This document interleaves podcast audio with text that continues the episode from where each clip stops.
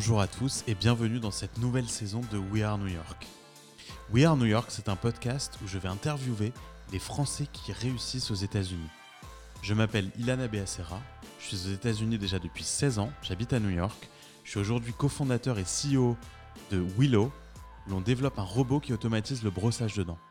Je suis aussi investisseur dans beaucoup de startups aux États-Unis et maintenant derrière le fonds Diaspora Ventures, où on va baquer les Français qui réussissent et qui se lancent aux États-Unis. We Are New York, la saison 1, c'était beaucoup d'interviews exceptionnelles d'entrepreneurs à succès comme Jonathan Benamou de PeopleDoc, Jonathan Cherky de Content Square, Emmanuel Chalit de Dashlane et plein d'autres. On a été aussi interviewé de grands chefs étoilés comme Daniel Boulu, comme Eric Ripper, ou de personnalités très connues comme Marc Lévy, écrivain, ou Frédéric Fécaille. Dans la saison 2, on va essayer d'aller encore plus loin pour interviewer les entrepreneurs de la tech nouvelle génération, basés à New York ou à San Francisco d'origine française, mais aussi de CEO de grands groupes de luxe français ou américains. Alors restez en ligne et à très bientôt sur We Are New York. Bonjour à tous et bienvenue dans cette nouvelle saison de We Are New York. On est en septembre, on, est, euh, on enregistre cet épisode le 14 septembre 2020. On est post-confinement, on est toujours dans le Covid. Euh, entre les États-Unis et la France, d'où vous nous écoutez, euh, bah, je crois qu'on est à peu près tous dans la, même situation. Alors moi, je suis à New York. Aujourd'hui, mon invité, c'est Nicolas Gomme. Salut Nicolas. Salut Ilan. et moi, je suis à Seattle. Voilà, c'est ce que j'allais dire. Toi, tu es à Seattle. on est comment niveau Covid Juste avant que je te présente, ça se passe comment là-bas? Ça se passe comme ça se passe partout aux États-Unis, c'est qu'on n'est jamais arrivé à, descendre en dessous euh, du, seuil de, diffusion du virus qui, fasse qu'on soit véritablement considéré comme euh, dans des moments de creux. On n'a donc pas vraiment terminé la première vague. Et puis en ce moment, on, a tous les incendies de la côte ouest et on est euh, très enfumé. Il se trouve que là, en ce moment, on a peut-être un peu moins d'incendies que dans le sud, côté Californie, Oregon, mais on a toute la fumée de l'ensemble des côtes qui, qui fait qu'on a un air particulièrement irrespirable. Et sans doute aujourd'hui, je crois que j'ai regardé les cartes ce matin, euh, le plus, euh, le, la plus mauvaise qualité d'air de toute la côte ouest. ah oui, les prochains jours. je ne savais pas que ça montait jusqu'à. on est passé en mode, euh, on est passé de la, codification rouge qui est dangereuse à violette qui est fuyée. Bon, voilà, on est là. le, ciel, il est, il est orange euh, chez vous aussi? Le ciel, il est, il est, oui, il est très gris, euh, très, très, ouais. donc effectivement, tout est très orangé, très. Euh, ça fait une atmosphère très particulière parce qu'on est, on nous demande d'être confinés chez nous particulièrement pour éviter la, la, les fumées. Donc voilà, ça fait, ça fait une année 2020 un peu fin du monde comme partout dans le monde. on n'a pas le choix que de passer en remote, quoi. En gros, il y, a trop de raisons de basculer. Après, pour ce qui me concerne, c'était assez simple, mais, effectivement, on est tous là, mais on est, aussi vivant aux États-Unis. On voit toutes les difficultés que ça amène sur beaucoup, beaucoup de professions et beaucoup de gens.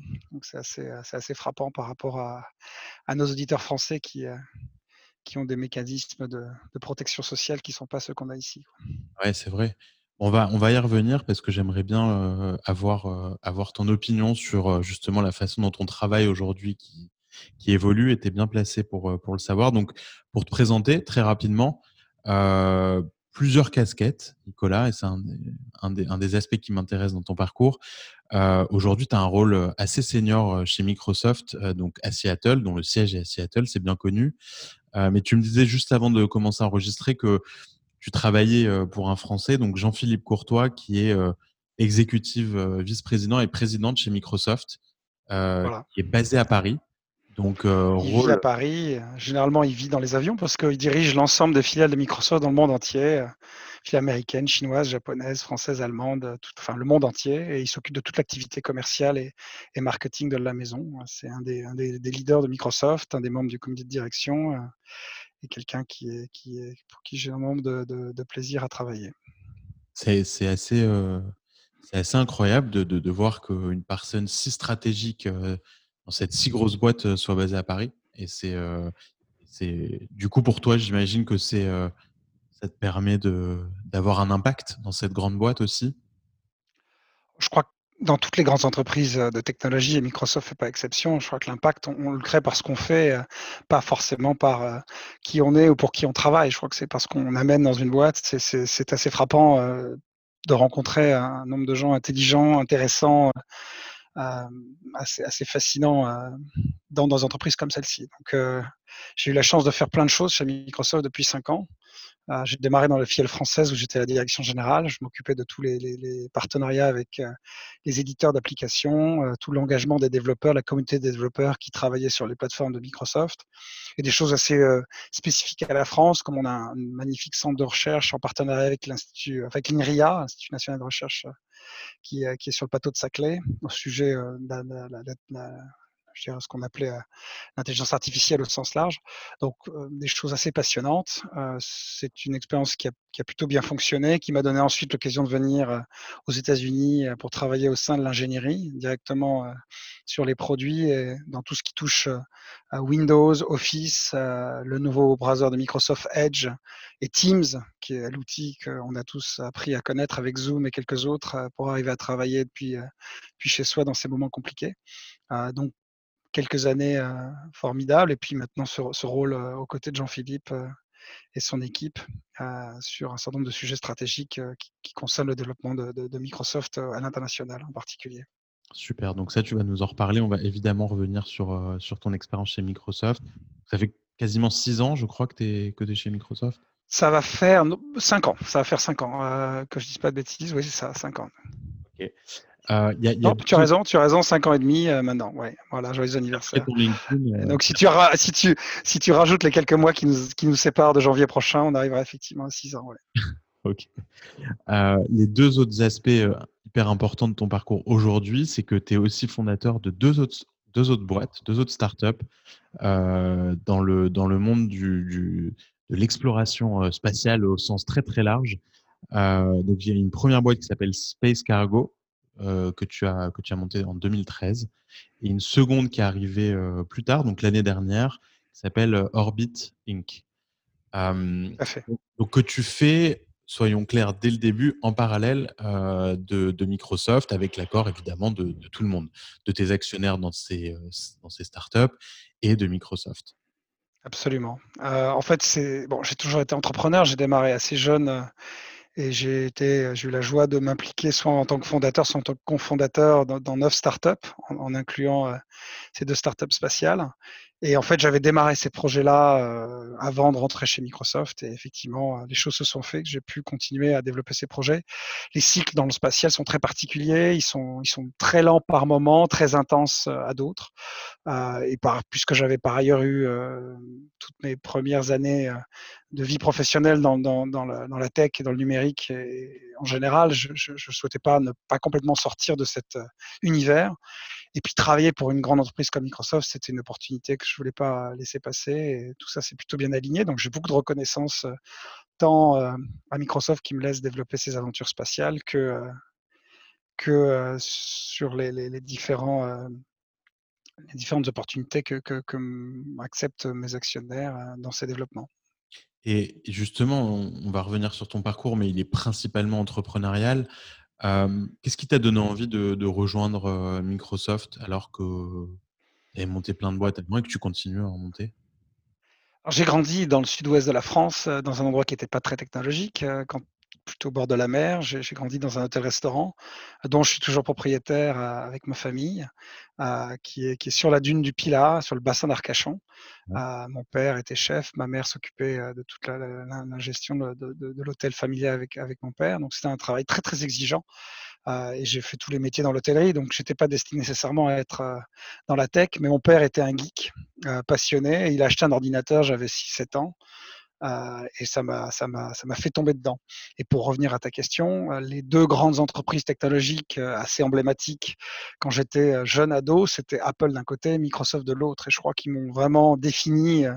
Et j'ai, rêvé en lisant tout ce que j'ai pu sur l'histoire de, Steve Jobs et celle de Bill Gates et, tout ce qu'ils ont construit aux États-Unis. Et j'ai toujours eu le sentiment que que, c'est ça que j'avais en faire au fur et à mesure que j'avançais dans l'adolescence. Et ça s'est catalysé avec ma première boîte peu après que j'ai mes 18 ans et demi, 19 ans, voilà, par là.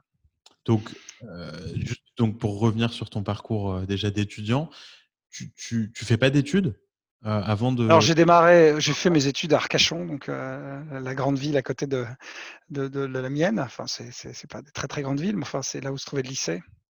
Et après le après le bac, euh, j'ai, euh, j'ai, je suis parti dans une prépa, c'est comme beaucoup de Français sans trop savoir euh, ce que j'allais vouloir vraiment faire. J'étais passionné de, d'informatique, de technologie, mais, mais ce n'était pas nécessairement un, projet professionnel, même, même si j'avais déjà ça en moi. Et en arrivant la première, la première semaine dans la prépa, le proviseur nous a accueillis en nous disant Vous êtes l'élite de la France. Et c'était tellement une, une violente. une violente c'était une violence inouïe pour moi parce que c'était totalement l'opposé de, mon éducation. si on doit faire partie d'une quelconque élite, si tant est qu'il y ait une élite, on la gagne par son travail, par, les, par ce qu'on fait. Euh, donc le fait que pour quelques points de maths en plus, je pouvais me retrouver dans cette catégorie me, perturbait grandement. Et voilà, bercé par les histoires de garage euh, américains et, et de, de développement d'entreprise, je me suis dit non, si je dois faire partie d'un quelconque voilà, une quelconque reconnaissance, c'est qu'il faut que je la gagne parce que j'arrive à construire ce que j'arrive à faire. Et c'est là où j'ai pris la décision de monter une entreprise. Donc effectivement, j'ai arrêté euh, à la prépa. J'ai vaguement essayé de continuer un IUT euh, informatique parce que c'est ce qui me correspondait le, mieux et qui était le cycle le plus court de formation qu'on puisse imaginer. Euh, mais euh, j'avais monté ma boîte au même moment où je démarrais euh, ce, cycle d'études à Bordeaux et force de, passer des coups de fil à, mes équipes, à mes clients, à mes partenaires entre chacune, à chacun des cours, à un moment donné, je me dit non, il faut que je fasse ça à temps plein, c'est pas gérable de, de, faire les deux. Voilà. Et donc j'ai arrêté quelques mois après et je suis devenu entrepreneur à temps plein à 19 ans. Wow. Et, donc ta première boîte, c'est dans, dans, le monde du jeu vidéo, de Callisto? Oui, oui, c'est ce, le monde dans lequel euh, je crois beaucoup d'ados qui sont intéressés à la technologie ont, pu grandir. J'étais euh, à la fois très connecté, donc je passais mon temps à, avec, euh, à connecter sur, sur des tonnes de serveurs en France, dans le monde, ce qui est aujourd'hui quelque chose d'assez évident. À l'époque, hein, je, je, je parle des années 80, ça l'était moins. Euh, et puis euh, entre deux à jouer. Donc euh, quand j'ai voulu créer des choses, c'était plutôt dans, cet univers dans lequel j'imaginais beaucoup de choses possibles. À, dire vrai, c'est un, une pratique qui était assez limitée aux ados masculins et je me disais que ça allait forcément se développer, que ça deviendrait un, un média à part entière, ça deviendrait une activité très largement répandue. Donc ça, c'était une des premières convictions. La deuxième, c'est qu'il y avait beaucoup d'ordinateurs de, différents types. Il y avait des PC DOS, il y avait plein d'ordinateurs Atari, Amiga, et je pensais qu'il y avait euh, le sens de l'histoire allait aller vers des systèmes d'exploitation plus, euh, euh, plus riches, plus performants pour les utilisateurs. Et je me suis dit que les deux, grandes plateformes seraient Windows et Mac. Alors évidemment, aujourd'hui, c'est facile, facile, à dire, mais en 89, c'était moins évident.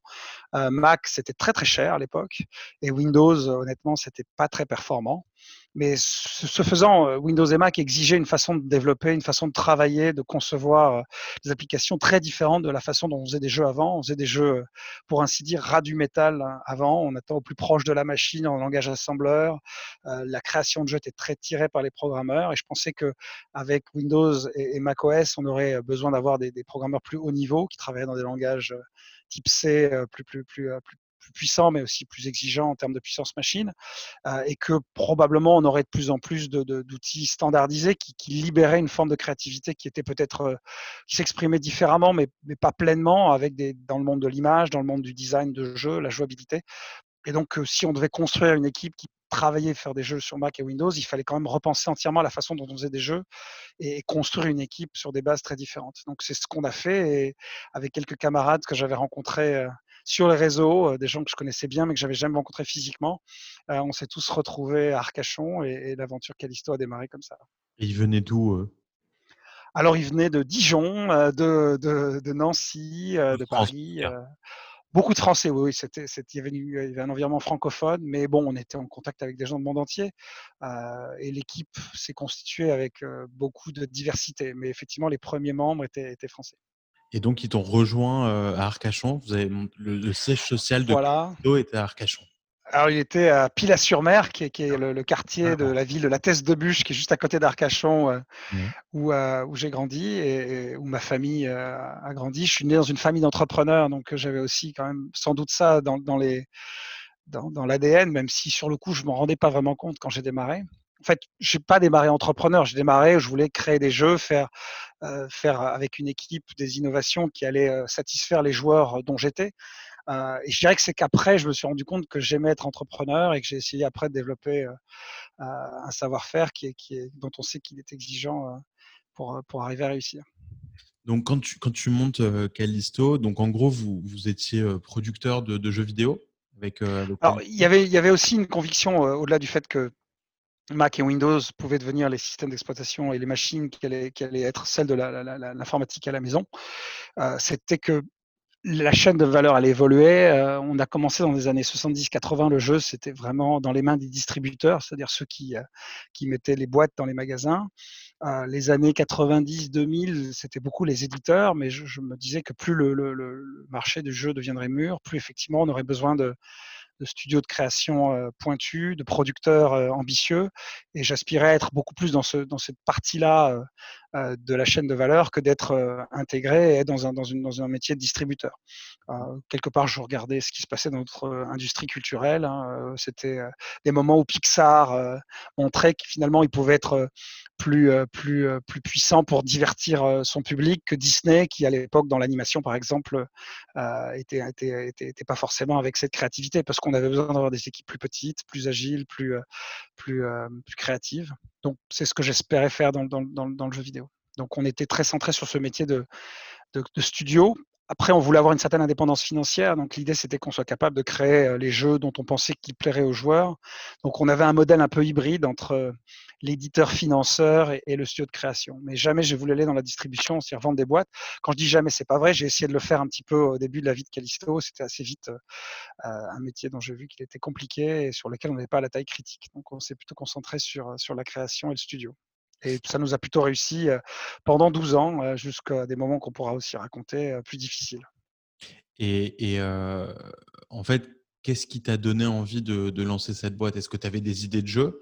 Est-ce que c'était juste l'attrait des nouvelles plateformes qu'allaient devenir Apple et Windows? Ou, Comment vous avez créé vos premiers jeux? Qui dans l'équipe avait cette expertise? Et puis comment vous avez commencé à les développer, les coder, les designer, etc.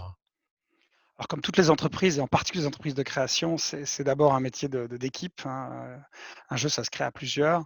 Et donc, pour répondre à ta question, j'avais d'abord la conviction que la génération de créateurs, d'ingénieurs, de, graphistes, de designers de jeux, qui, avec qui j'avais le plaisir d'échanger en tant que passionné à travers les réseaux, euh, était une chance inouïe, parce que c'était une génération qu'en fait, c'était la première génération de joueurs, la première génération des clients de Electronic Arts, Ubisoft, euh, Konami, euh, toutes ces entreprises de jeux vidéo qui, qui, ont, qui ont, lancé l'industrie. et ben, j'avais une génération de gens qui avaient des talents créatifs et en même temps qui avaient connu l'expérience de jeu depuis le plus jeune âge. Et je pensais que ça pouvait vraiment faire une différence. Donc avant d'être dans une logique d'avoir des idées précises, j'avais déjà cette cette idée qu'on avait des talents incroyables de notre génération et qu'on pouvait peut-être faire euh, la différence avec, avec ces talents-là. Ensuite, j'avais le sentiment que, effectivement, euh, comme je disais tout à l'heure, euh, le Mac et Windows amenaient une façon de travailler qui devait être différente. Ensuite, j'avais j'avais pas, et je n'ai toujours pas la prétention d'être un, créateur. Je pense que j'étais un producteur au sens, plein. Donc il y avait des catégories qui me, qui me parlaient plus, l'action, l'aventure, la course automobile. Et donc j'ai amené mon studio dans, ces domaines-là parce que je pensais qu'il y avait des choses à faire et que j'étais sans doute plus à l'aise pour travailler avec les équipes de création. On a démarré en faisant de la prestation parce qu'il fallait qu'on apprenne le métier, qu'on mette l'entreprise sur les rails. Donc on a commencé par une rencontre. J'ai rencontré Yves Guillemot, le patron d'Ubisoft. Je, il m'a fait confiance pour porter certains de ces jeux sur Mac euh, euh, et de nous lancer ainsi. Ensuite, on a eu un soutien d'Apple qui était assez remarquable. Euh, Apple qui, comme Microsoft, a une histoire très particulière avec la France. Euh, Apple, euh, comme Microsoft, ont fait leur première filiale internationale en France et Microsoft a gardé son siège européen, son siège mondial et beaucoup de, son, beaucoup de connexions avec la France. ensuite, Apple s'est un peu plus tourné vers Londres sous la direction de Pascal Cagny, qu'il a un peu sorti de la France. Mais dans l'absolu, la, la, France est restée importante, importante et reste toujours, je crois, pour Apple. Et, et, donc, quelque part, ça, ça a amené naturellement des relations avec l'écosystème local et, sur le coup des conversations qui ont amené Apple à investir dans Callisto euh, quand j'avais 21 ans. Ah oui. Et donc c'était aussi un moment très fort pour nous parce que ça nous amenait des financements d'un grand partenaire, et puis la la la je dirais la la consolidation du fait qu'Apple voulait aller un peu plus dans le marché grand public et qu'ils nous considéraient comme un partenaire qui pouvait les aider. Donc avec l'argent d'Apple, heu, on a commencé au bout de 2 ans et demi, 3 ans à créer nos propres jeux après avoir, travaillé comme, prestataire de je disais Ubisoft Electronic Arts et ça nous a permis d'intégrer beaucoup plus d'innovation, d'aller un peu plus loin, heu, dans nos dans nos prises de risques, de commencer à faire beaucoup de choses sur Windows, heu, ce qui a amené au bout de 5 ans, donc on est au milieu des années 90, heu, de nous a amené de faire le premier jeu pour Windows 95. Heu, ce Windows qui a finalement popularisé l'informatique au sens, heu, vraiment grand public, et à cette époque-là, Bill Gates qui cherchait à promouvoir les capacités de Windows utilisait a énormément utilisé notre jeu pour mettre en avant, heu, les capacités d'image, heu, visuelles, heu, immersives, ce qui nous a donné une exposition incroyable. Bill Gates en en comme notre VRP, c'était assez remarquable, C'est-à-dire on leur, heu leur keynote là de 95, la fameuse on était dans la keynote de de 95 et avant les les 6 mois avant, Bill Gates a vraiment utilisé abondamment notre jeu pour voir tous les distributeurs, tous les les partenaires, ce qui nous a donné une visibilité, une notoriété assez assez exceptionnelle. Donc Incroyable. heu, énormément de gratitude pour Microsoft qui déjà à cette époque, heu, savait travailler avec des entreprises plus petites pour mettre en avant ces plateformes. Mais mais du coup, il y a Apple qui investit chez toi et toi tu développes pour Windows?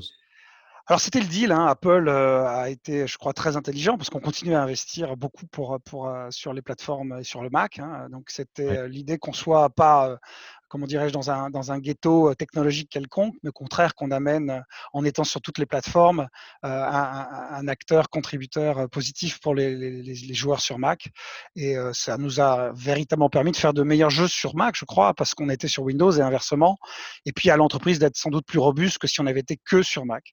On est assez vite allé sur console, console Nintendo, puis après on a été dans les tout premières, heu, acteurs de la PlayStation et aussi de la Xbox. On a même un rapport très particulier avec la Xbox parce qu'un des collaborateurs de Callisto qui représentait, heu, Callisto auprès de Microsoft, c'est lui qui faisait la liaison, heu, et est devenu un des pères fondateurs de la Xbox. Heu, il s'est assez vite, étant avec cette proximité avec Bill Gates, à faire la promo de l'idée que Microsoft construise une console de jeu et notre mon collaborateur en question est est parti, de notre, équipe pour rejoindre Microsoft. Mais c'était une très bonne chose pour Microsoft, je crois, parce que c'est quelqu'un de talent et puis pour nous parce que ça nous a permis de continuer à développer des jeux d'une manière très privilégiée avec avec Microsoft. Donc heu, dis donc, tu tu dois avoir des tonnes d'anecdotes sur. Beaucoup, j'ai même écrit un un livre pour tout te dire qui s'appelle Citizen Game aux éditions Une-Carrière qu'on peut trouver sur Amazon. Il il est en vente, heu, d'occasion parce que voilà, il est épuisé, c'était il y a quelques années, mais où j'ai raconté tout ça. Mais heu, c'était oui, il y a il y a plein de choses qu'on a vécues très fortes. Moi j'étais petit, dingue de jeux et il y a un jeu qui m'avait frappé quand j'étais très jeune, hein, c'était Pac-Man. Il y a pas que moi, hein, mais donc j'étais très très passionné de Pac-Man. Ah oui. Voilà, en 93-94, on a fait un jeu qui avait une mécanique qui qui qui aurait pu, qui quand on y pensé, totalement s'adapter au personnage de Pac-Man et puis après par rencontre et cetera, on a fini par rencontrer les les les créateurs de Pac-Man et on a fait un jeu Pac-Man, sur une console qui s'appelait Game Boy, en particulier sur console Oui. Super Nintendo et Ouais. cetera et ce jeu-là était un carton, phénoménal. Il est il a été édité directement par Nintendo parce qu'il a été, heu heu, jugé comme de très bonne qualité. Dans ces cas-là, Nintendo pouvait éditer, heu, prendre en direct les droits d'édition. Donc c'était aussi des moments très forts dans la vie et puis il y en a plein, hein, un de nos jeux d'aventure qui s'appelait Darkers, heu heu, Steven Spielberg a racheté les droits pour enfin pour en faire un projet de film, hem, voilà, on a travaillé Ridley Scott sur des adaptations d'un autre de nos jeux qui s'appelait Nightmare Creature, qui a été un des tout premiers jeux PlayStation qui a très bien marché sur le début de la console. Donc plein d'aventures. En fait, quand on a un studio de jeu, chaque jeu devient une aventure en soi et chaque jeu catalyse, je dirais, des des des connexions et des rencontres assez incroyables. Ah bah, d'abord parce qu'il y a des il y a des talents in in formidables qui qui font que ce jeu existe et ensuite parce que, heu, on a on a un langage qui est vraiment universel.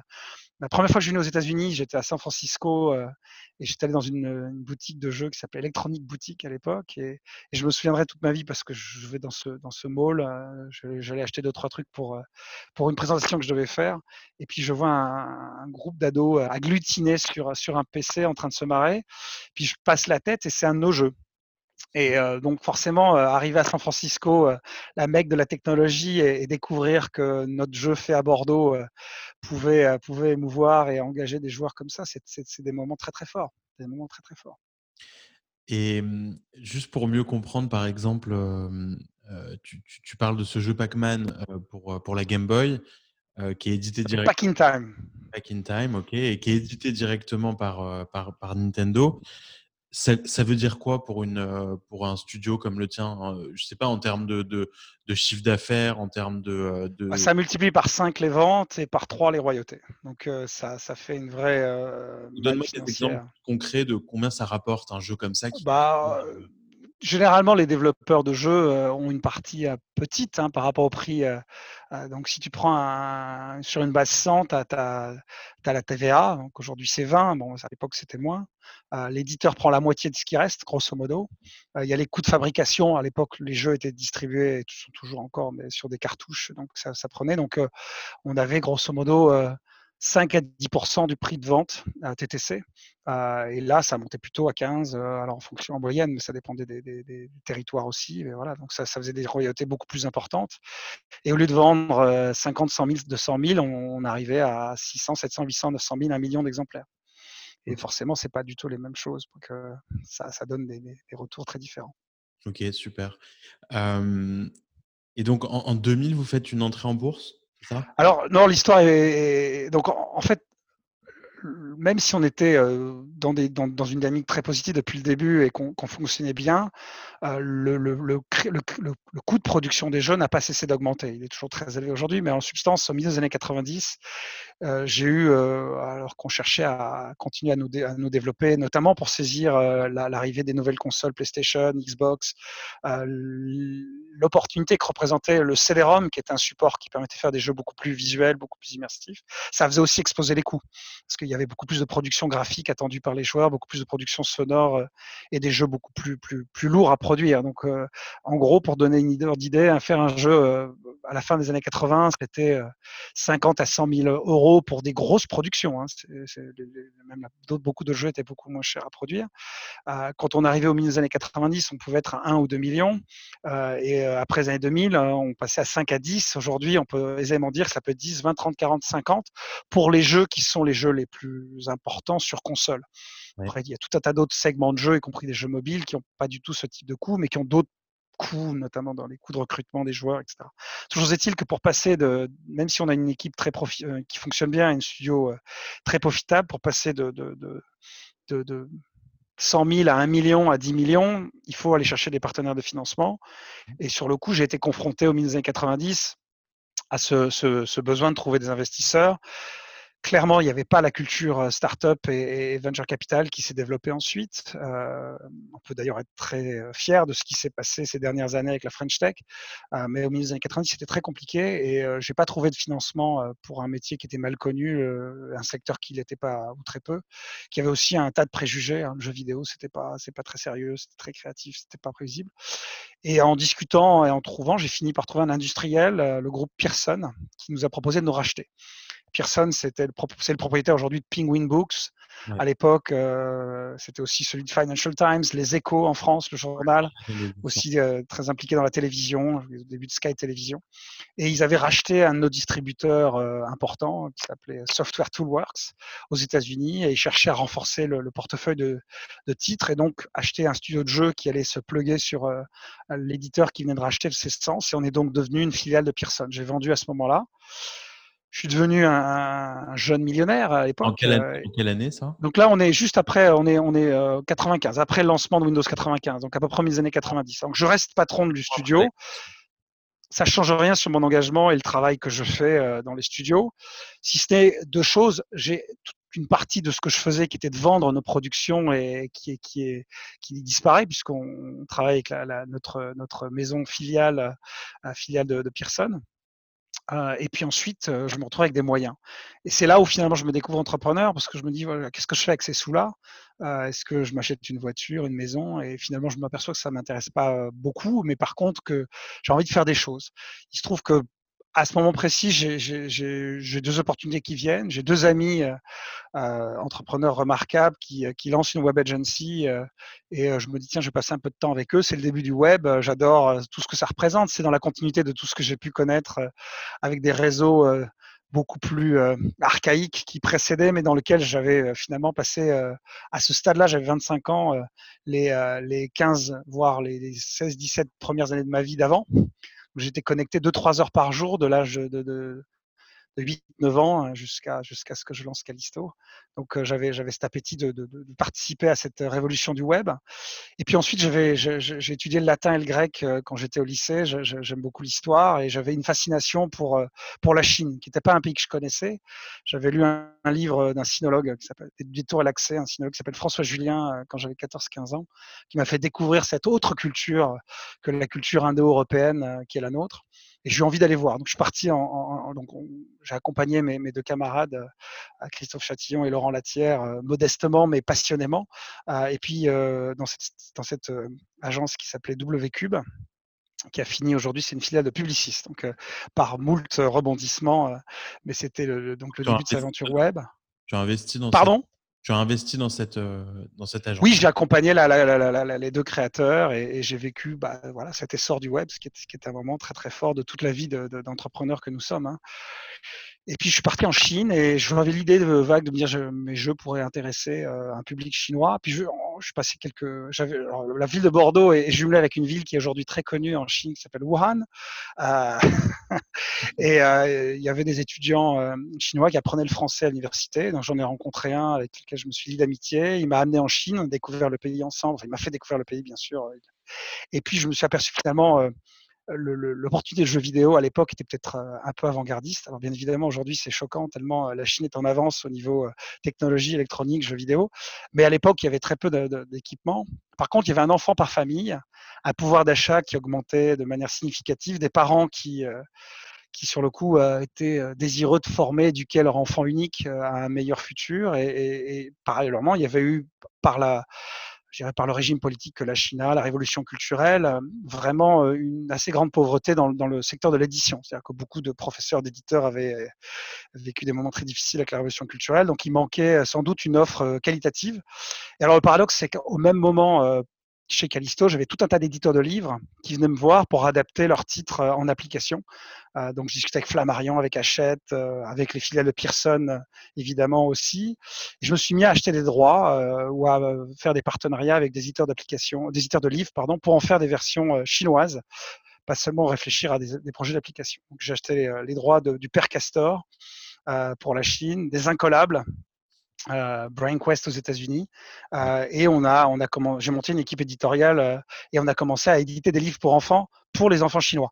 Ce qui est somme toute rétrospectivement euh, dingue parce que je connaissais rien de la Chine, je connaissais rien de l'édition de livres et je connaissais vraiment rien de, du, tout de, de cette, cet univers qui était l'Asie.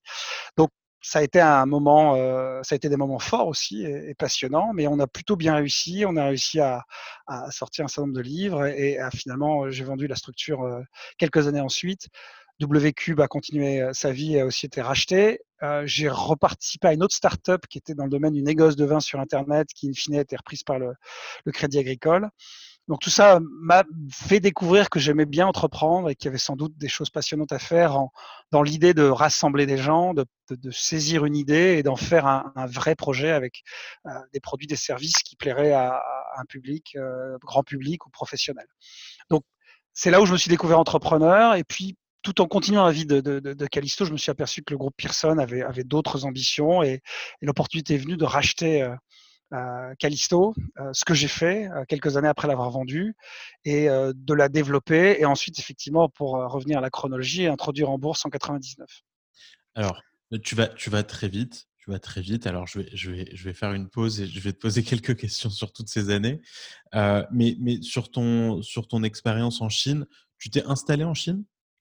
Non, alors j'avais un mode de vie très, très, particulier puisque je passais une semaine euh, en Chine toutes les 3-4 semaines. Euh, mais du coup, je passais une semaine aux États-Unis et deux semaines en France. En fait, euh, j'arrêtais pas faire des tours. J'en suis pas forcément très fier rétrospectivement parce que mon empreinte carbone n'était pas bien fabuleuse.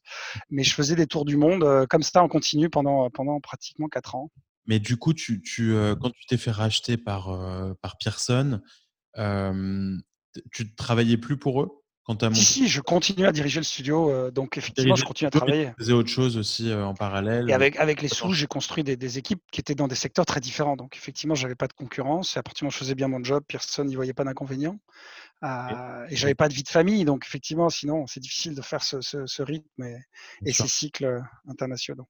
Et, et Pearson, ça correspondait à quoi l'acquisition Est-ce que tu étais un Bah, ils avaient actionnaires euh, de, de Pearson Pearson à la base c'était une holding très très dans l'industrie, le, le pétrole, et puis après le choc pétrolier, ils sont diversifiés dans les médias, et progressivement ils ont développé un portefeuille dans l'édition de livres, dans la presse, dans, dans- dans la télévision, et ils souhaitaient développer euh, une activité euh, dans ce qu'on appelait à l'époque le multimédia, hein, le numérique, et donc ils ont racheté un distributeur de jeux vidéo, et, et ce distributeur, on travaillé avec eux, ils nous ont dit bah, ça nous intéresse de, de vous intégrer à notre, à notre ensemble. Et c'est comme ça qu'on est, on est, on est devenu un des studios de création de cette société qui a été renommée entièrement Mindscape à l'époque. Euh, et donc, euh, le studio de Callisto a été re- renommé Mindscape Bordeaux. Et puis, je continue à en assurer la direction euh, tout en développant les projets dont je t'ai parlé. et, et vous aviez un actionnariat qui était simple de, dans Callisto ou? Tu Ah bah, qui était A- actionnaire. Avant, avant le rachat ou après le, avant- après le rachat, c'était évidemment Pearson 100%. Avant, euh, bah, il y avait quelques actionnaires qui m'avaient fait confiance, euh, à des individus euh, qui, qui ont, qui ont plutôt euh, bien fonctionné. et puis ensuite, ah, quand j'ai racheté, une large part du capital était dans les mains des, salariés et des collaborateurs de, de l'entreprise. Et donc, toi, tu avais 25 ans, c'est ça à peu près Si je suis. Quand j'ai vendu 25 ans et 27 et des brouettes quand j'ai racheté. euh, donc, tu as 25 ans, donc tu, tu dis que tu deviens millionnaire. À 25 ans, on est en 1995, c'est un peu. euh, euh, c'est les, les grandes années euh, de, de la tech, mais c'est surtout les premières années de la tech. C'est les premières années, les, les grandes années de la tech, elles arrivent plus à la fin des années à la fin 90, des années 80. et effectivement avec bah, notamment la période 99-2000 de en particulier. Évidemment. Mais euh, du coup, est-ce que tu commences à être un peu connu en France pour cette expérience? Enfin, tu, tu, euh, tu commences. Pendant très longtemps, euh, ce qui apparaît paradoxal, parce qu'après j'étais très médiatisé, mais je- je- vraiment je fuyais euh, euh, vraiment au maximum euh, la, la- la- la médiatisation. Pour être honnête, euh, si vous regardez les premiers reportages télé, ou euh, je ne voulais pas apparaître du tout. Euh, ce qui m'a amené à m'exposer entre guillemets, c'est l'introduction en bourse de, de Callisto, parce qu'on on, m'a dit que c'était, ça faisait partie du job, et puis je, je suis rentré dedans. Et puis après, c'est devenu un, un peu une dynamique un peu particulière. Un, un article en appelle un l'autre, un reportage en appelle un autre. Et puis si on a la tête qu'il faut du, du, la tête du client au bon moment, au bon endroit, ça devient, ça devient, euh, euh, voilà, ça devient particulier. Donc euh, j'ai un œil assez critique sur cette période, mais d'abord sur moi-même hein, et sur le fait que j'ai dit oui, alors que peut-être que j'aurais pu dire non plus, plus, plus souvent. Mais en toute cause, effectivement, je deviens très médiatique à ce moment-là dans, le, dans le paysage. Et donc, tu t'introduis en bourse en France, à Paris? Oui, absolument, sur le nouveau marché qui était un peu la réponse européenne au Nasdaq, alors toute proportion gardée bien sûr. Bon après on avait une entreprise modeste, hein, mais pour revenir à ta question, c'est vrai qu'on on, on avait à peu près 200 collaborateurs dans l'entreprise, donc euh, c'est sûr que ça c'était dans, dans une ville comme Bordeaux, ça, ça se voyait un peu plus euh, que, que, que d'autres types d'entreprises, mais ça, ça donnait un, un, un peu une, une visibilité euh, particulière à la, à la société. Alors, raconte un petit peu euh, l'introduction en bourse et, et- et en même temps le, le contexte de ces années 2000 euh, qui était complètement fou. Euh, Est-ce que tu penses que vous avez bénéficié un peu de cette folie alors que vous n'étiez pas vraiment, vous étiez dans la tech, c'était des jeux vidéo, c'était pas du web, alors qu'on on voyait beaucoup de, de boîtes du web rentrer en bourse à ce moment-là. Euh, Ouais, c'était- c'est une bonne question parce qu'en fait, on avait, euh, on avait, on faisait 10 à 15% de résultats nets chaque année euh, pendant 10 ans et on se retrouvait effectivement en phase de startups qui étaient des vraies startups, donc qui, qui faisaient pas de chiffre d'affaires, qui avaient beaucoup de pertes. Et donc, on avait des, des gens qui nous regardaient comme une entreprise du web avec euh, tout ce qu'on peut avoir de potentialité, surtout parce qu'on on voulait se développer beaucoup dans les jeux en ligne. Et en même temps, euh, par d'autres moments, on nous regardait euh, avec un compte d'exploitation de n'importe quelle entreprise. Donc, il y avait cette euh, schizophrénie qui, qui aussi traité au fait qu'il n'y avait pas une maturité par rapport à ce type d'entreprise qui s'est développé par la suite. Donc il y avait des choses qui étaient très, sans doute on a, on, a, on a été dans un environnement qui, était plus facile, des choses qui étaient beaucoup plus dures, et puis c'était sans doute beaucoup moins stable au final. Donc quand, quand la bourse américaine a explosé par ricochet, toutes les valeurs de tech ont, ont, ont, ont, ricochet, nous on avait décidé d'investir massivement dans un projet de jeu en ligne, dans des projets de jeux en ligne, parce qu'on pensait que c'était l'avenir. Je crois que c'était pas un mauvais choix, mais sauf que on, on est parti à dépenser euh, et investir euh, avec l'idée que la bourse serait toujours là pour nous financer. Et arrivé un moment où la bourse s'est dérobée et on avait euh, dépensé de l'argent qu'on n'avait pas. Donc c'est assez, assez, fatal comme, comme démarche, mais c'est sûr que quand l'entreprise qui, qui était devenue une start-up, euh, comme on dirait, une licorne, hein, puisqu'elle avait dépassé le milliard de valo de l'époque, c'était on n'avait pas de difficulté à imaginer qu'on n'aurait aucune problématique pour, pour aller chercher de l'argent en bourse. Donc on a commencé à investir, à développer, parce qu'on s'est dit comme ça, on aura des choses à raconter, à quoi sert l'argent qu'on va chercher pour, pour développer le projet. Puis on s'est retrouvé dans, dans cet étau qui a touché beaucoup de boîtes à l'époque, et ça a été très difficile particulièrement pour revenir à ta question, parce que sans doute j'avais été très médiatisé, trop médiatisé, et du coup je passais du statut de héros que j'étais pas à statut de, de, zéro, et après à statut d'escroc quand l'entreprise a disparu. Donc c'était très dur à vivre parce que à côté de ça, il y avait une réalité industrielle. La société continue à se développer euh, avec des, innovations, avec des réussites euh, auprès de ses clients. On n'a jamais fait euh, de huge sellers, tu vois, de jeux qui ont véritablement été dans la catégorie type Lara Croft ou Mario. On a fait beaucoup de best-sellers, la catégorie juste en dessous, qui fonctionnait bien, qui plaisait aux gamers. On a, on a comme beaucoup de studios de jeux, il y a des choses qu'on a fait euh, qui étaient réussies, d'autres qui l'étaient moins. C'est un métier de création. Euh, mais je pense qu'on avait des fondamentaux et, une structure, si on n'aurait pas fait 12 ans de vie avec, avec un certain nombre de succès. Et puis, je dirais que quand la, boîte s'est arrêtée, parce qu'à un moment donné, les sources de financement sont taries, moi, j'ai mis tout l'argent que j'avais mis, que j'avais gagné par ailleurs dans mes autres startups pour essayer de sauver la boîte. Et elle, elle a fermé. En, 2002, alors même que, que bon voilà, on, était avec je crois, des belles dynamiques qui ont continué après la boîte. C'est-à-dire que de Callisto sont nés des studios euh, indépendants qui ont continué avec nos technologies, nos équipes et qui fonctionnent aujourd'hui très très bien. Donc, euh, à défaut d'avoir une euh, continuité de Callisto, elle, la société a, irrigué et a développé de, très belles entreprises avec des, gens extrêmement talentueux à Bordeaux et qui fait que Bordeaux a, une scène de la création de jeux vidéo qui a continué. Donc, suis, je, suis, très heureux. pour ce qui me concerne, donc quand l'entreprise s'est arrêtée, c'était compliqué parce que j'ai perdu neuf membres de ma famille au même moment. Donc, il y a eu toute une série, pas corrélée bien évidemment, mais ça arrive au même moment. Donc, c'était des, années très difficiles. Neuf membres de ta très, famille Très difficiles. Dans un, dans un voilà, j'ai perdu mon papa d'une crise cardiaque, j'ai perdu mon oncle et deux de mes cousins dans un accident d'avion à Los Angeles. Voilà, des, choses qui, encore une fois, n'étaient pas corrélées, mais qui sont arrivées au même moment. Donc, ça faisait une année assez terrible et, et où on se découvre, parce qu'on ne se connaît pas dans ces moments-là, on ne se connaît pas du général, je crois, et on se découvre que dans les moments d'action et dans les moments de, vie très forts. Et, donc là, je, j'ai découvert finalement que, j'étais plus résilient que j'aurais pu imaginer. J'ai aussi apprécié euh, la chance que j'avais de travailler avec des gens formidables qui, qui ont traversé ça avec moi. Euh, ça s'est pas fait sans douleur. Il y, a, des gens qui ont perdu, perdu beaucoup. Moi, je suis sorti, j'étais vraiment ruiné. J'avais les huissiers à la maison. Alors, une chose forte qui m'est arrivée, c'est que je me suis marié et donc j'ai eu la chance d'avoir euh, une femme exceptionnelle qui m'accompagne depuis avec, avec un, premier fils qui est né euh, la semaine où fermait Callisto.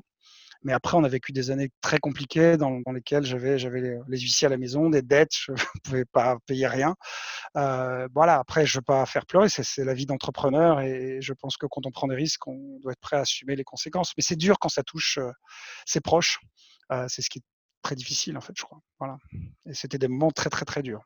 Ah oui, c'est intense. Et, quand, tu, regardes en arrière, est-ce que tu penses que si tu n'étais pas rentré en bourse, la boîte aurait toujours été en vie et vous auriez pris des décisions du coup complètement différentes qui n'étaient pas liées. Très probablement, très probablement. Après, euh, c'est toujours facile de refaire le match et refaire l'histoire. Ça s'est passé comme ça s'est passé, mais effectivement, l'introduction en bourse était une, grave erreur. Voilà, l'entreprise avait fonctionné euh, des années très bien euh, précédemment. la bourse, ça nous a amené à une inflation de projets pas bien maîtrisé, à partir sur, sur des projets qui avaient de l'avenir, mais qui n'étaient pas forcément sur des marchés. Le jeu en ligne s'est développé progressivement et, et, dans le temps. Donc oui, après, euh, encore une fois, euh, il y a certainement des tas d'erreurs que, que, que, j'ai faites en tant qu'entrepreneur. Je me suis forcé de les assumer, c'est pour ça que j'ai mis mon argent pour essayer de sauver la boîte. Je suis sorti ruiné et puis après, je, vis encore euh, les conséquences aujourd'hui. Donc c'est tous les jours, il y a quelque chose qui me rappelle cette période-là. Mais je pense que tous les entrepreneurs qui peuvent espéraient faire quelque chose se sont nourris de, leurs échecs et c'en était un, un, difficile. C'était pas facile non plus parce que, et fort heureusement, là aussi, le, rapport à l'échec en France a, a, changé, mais à l'époque, c'était très violent. Donc, ça a été euh, très dur à vivre euh, aussi pour moi, mais aussi pour mes proches, parce que non seulement, alors pour mes très proches, ils vivaient les conséquences matérielles du fait que je n'avais pas un centime, que j'avais des huissiers et que j'étais avec des saisies, dès que j'avais un peu de sous, on me les saisissait, etc. Donc c'était très dur. Mais aussi pour tous les autres, voilà, d'être exposé à, quelqu'un qui se retrouve médiatisé symétriquement comme, comme un entrepreneur qui avait failli. Après, le, tamis du temps permet de regarder un peu ce qui s'est vraiment passé. J'ai pris le temps d'écrire un livre parce que j'ai envie de raconter ce que moi j'avais vécu et, pas salir les, la belle aventure que cette entreprise avait été. mais bah, voilà, c'est des moments de, jeunesse. Puis encore une fois, à 25-26 ans, quand on se retrouve milliardaire, on n'a pas forcément le recul qu'on a quand, on, quand ça arrive plus tard. Et, alors, comment, comment tu te remets de cette, de cette période? Donc, après, tu as, fait beaucoup de choses. on va pas rentrer dans toutes les expériences, mais tu as quand même conseillé et rejoint pas mal de boîtes pendant les années qu'on suivit. Et puis après, je vois que la grosse prochaine expérience sur ton CV, c'est Mimesis République. Non, non, non, ça a été Ubisoft d'abord. Je dois dire que j'ai une énorme gratitude à Yves Guimau, le patron d'Ubisoft, qui m'a tendu la main. Et puis, on a travaillé ensemble pendant trois. Enfin, je travaille pour le groupe Ubisoft, qui est très belle, un très beau fleuron du jeu vidéo français. Donc, je travaillé pendant trois ans pour Ubisoft et, je crois que c'était, c'était, c'est un moment qui m'a aidé à, traverser ça. Je me suis impliqué dans beaucoup de projets, beaucoup d'entreprises, et c'est vrai que sur le coup, à défaut de pouvoir leur dire ce qu'il fallait faire, ces entreprises dans lesquelles j'investissais ou que je conseillais, je pouvais leur dire ce qu'il fallait pas faire.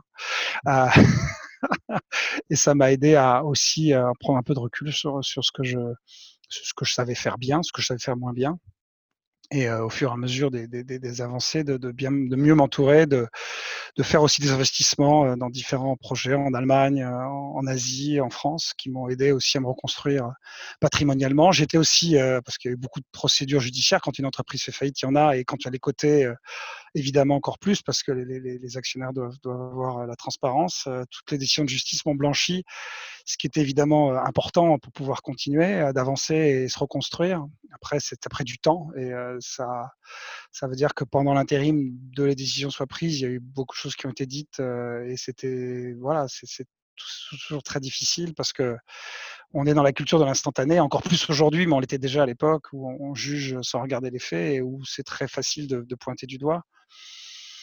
Et voilà, après, quelques décennies ensuite, après, euh, voilà, la, la, procédure judiciaire se sont terminées et m'ont blanchi. Euh, les entreprises qui sont nées euh, de Callisto, qui encore une fois ont repris talent, expertise, technologie, contrat aussi, ont prospéré. Donc quelque part, ça permet de, de, de, de voir l'histoire pour ce qu'elle était. Dans lesquelles tu es impliqué d'ailleurs Alors juridiquement, on peut pas être impliqué dans des entreprises en France qui ont qui ont qui sont issus de l'entreprise dont on était actionnaire et mandataire. mais je les ai accompagnés amicalement, moralement, et le, mais le, succès des entreprises ne, tient qu'aux équipes et aux dirigeants qui ont repris la main et le flambeau, mais avec l'actif de démarrage et avec tout ce qu'on avait fait avant. Donc voilà, moi je crois que c'est bien pour la, ville de Bordeaux, c'est bien pour ces, formidables équipes et au fond, c'est ça qui fait toute la différence dans le temps.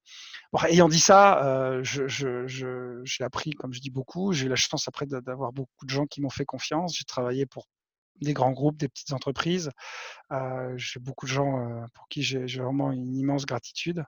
mais je suis assez vite allé vers d'autres domaines, donc dans, la tech en général, dans, des applications plus professionnelles, beaucoup plus à l'international.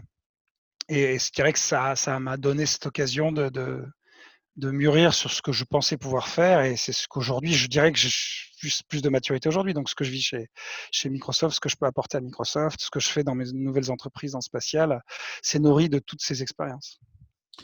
Euh, quand je te parlais tout à l'heure de Mimesis République, c'était euh, la prochaine boîte que je voyais dans ton, dans ton CV où oui, il y a absolument. de Tout à euh, fait. Donc, c'est quoi l'histoire rapidement de, de, Mimesis? C'était une agence. Donc, euh, l'idée, c'était de pouvoir développer. Euh, alors, je, sais pas, en 2007, je pense que l'iPhone va devenir une plateforme importante. Encore une fois, c'est pas très compliqué, euh, mais si, quand même un peu aussi. et puis que les réseaux sociaux allaient être déterminants aussi pour le recrutement d'utilisateurs. Et puis des expériences sociales différentes. Donc il y a une idée d'essayer de, de, de, connecter la grammaire du jeu avec des services qui tiraient parti de ces nouvelles plateformes, dont Facebook en particulier, qui se pense dès le début comme une plateforme ouverte. et on commence à faire de la prestation. Pour Orange, on a développé avec mon associé ce qui était un site de musique streamée, Warmy, qui après a été repris et, et après par Orange fusionné avec une autre de les participations qui était Deezer. donc voilà, c'est le vie des projets de technologie. On a fait pas mal de choses et on travaillait pour, pour Ubisoft et pour d'autres prestations. Puis on a développé des, des, services assez ambitieux dans le domaine des, de la réalité virtuelle, sans doute un petit peu trop tôt. Mais voilà, cinq années, belles années. Et puis au final, des, accords entre actionnaires, l'envie de continuer chacun de notre côté. Et moi, j'ai continué en faisant des missions de conseil pour un certain nombre de mes clients et puis partenaires. J'ai beaucoup travaillé pour Google ensuite sur un certain nombre de projets un, peu stratégiques. et puis Bandai Namco dans le domaine du mobile, Arte que j'ai accompagné pour un certain nombre de projets dans leur développement numérique.